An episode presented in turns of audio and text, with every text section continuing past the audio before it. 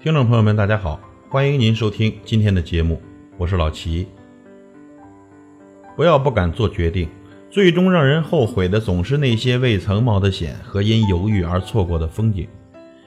之前有一句很流行的话：“我的人生我做主。”然而啊，在真实的生活中，并不是每个人都愿意为自己的人生做主的。相比较于自己做决定，有些人更喜欢让别人帮自己拿主意。自己呢，只需要去执行就好了。比如，很多学生在选择专业的时候，会过于听从父母的意见；有的人在选择工作的时候，总是让身边的朋友帮自己分析和决定；有的人在买车买房的时候，也会选择向朋友征求意见。那么，为什么有的人会不喜欢自己做决定呢？今天呀，我们就从心理学的角度来简单的聊一聊。做决定就意味着要为自己的决定承担相应的责任，也就是说呢，做决定是要冒一定的风险的。人们呢都不喜欢犯错，都不喜欢让别人失望或者被别人否定。而假如我们自己去做一些决定的话，就不可避免的要承担犯错的风险。一旦结果不尽如人意，我们就要承受所有的责任和后果。所以，当别人能够替我们做决定的时候，我们在心理上。就会觉得特别轻松，即使决定错误，也可以去责怪别人，或者以旁观者的心态认为这与自己无关。这就是所有人在生活中都会遇到的一个两难局面：是避免眼下可能要承担的风险，尽可能的少犯错，还是敢于承担风险，不怕犯错，通过主动的试错来不断提高自己做决定的能力呢？虽然从长远来看，后者更有利于一个人的成长，但实际上呢，多数人很难承受那种因为可能犯错而带来的巨大的心理压力，从而更容易选择前者，让别人替你做决定。还有的人觉得按照自己的想法做一些决定会影响与别人的关系。心理学家卡伦霍尼认为，顺从型人格的人会压抑自己的欲望，以迎合他人的要求，他们看起来非常体贴。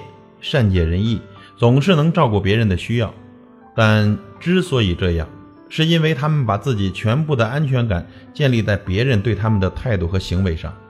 顺从的背后，是渴望被爱、被需要以及被保护的需要。相对于事情本身的好坏对错，他们更看重与别人的关系。他们担心，如果按照自己的想法去做决定，可能会让那些给自己建议、帮自己出主意的人感到不悦，因此呢，为了照顾别人的感受，为了关系的和谐融洽，宁愿去做一个顺从者，而不是一个可能会破坏关系的有主见的做决定者。当然，也有一些人之所以不喜欢做决定，和自己的成长环境也有很大的关系。有的人呢，在小的时候，父母过于强势或者过于溺爱。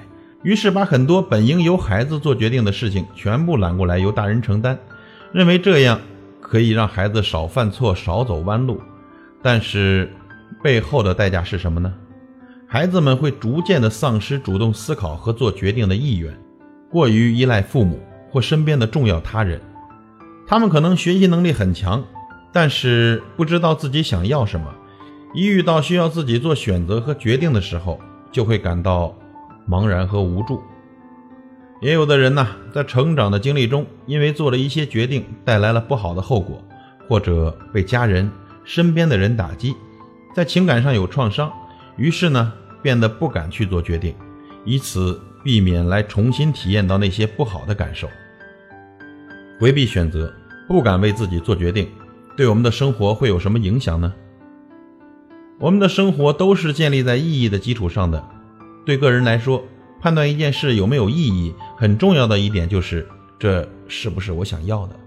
如果这是我想要的工作，那么即便很辛苦，内心也会感到很满足，这份工作就会很有意义。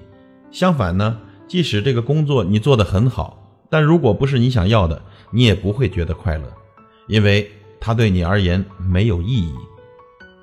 有时候呢，我们过于看重对错。但很多时候，很多事情是无法用对与错来衡量的。最重要的是你想要什么。比如选择爱人和伴侣的时候，最重要的就是问自己：他是不是你想要的那个人呢？假如我们总是忽略自己的意愿，不敢按照自己的想法和感受去做决定，时间久了，为了确保自己的认知协调，我们的心理机制会逐渐的模糊自己的意愿。当你真实的想法被压抑的自己都感受不到的时候，听从别人的建议，顺从别人，就会更加的顺理成章。但这样做的代价就是你总是会感到迷茫，不知道自己想要什么，也不知道眼前的工作和生活对自己有什么价值，因为这些呀都不是自己选择的。我们常说呢，人生如梦，精神分析认为梦是欲望的满足。其实我们也可以说，人生就是我们的欲望一个个被满足和实现的过程。总是让别人替自己做决定，不敢为自己的人生负责，看似是减少了避免犯错、避免被指责的风险，其实啊是将自己的生活置于更大的风险当中。因为除了你，没有谁会真正为你的人生负责。所以，一个人从未成年人到成年人的过程。从不成熟到成熟的过程，最重要的一件事就是学会自己的事自己来做决定。成年人的世界里，更重要的是独立和能力，而不是软弱的正确。生活就是这样，要么按照自己的意愿变成自己想要的模样，要么顺从别人的意志变成别人需要的工具。朋友，您的选择是什么呢？感谢您的收听，我是老齐，再会。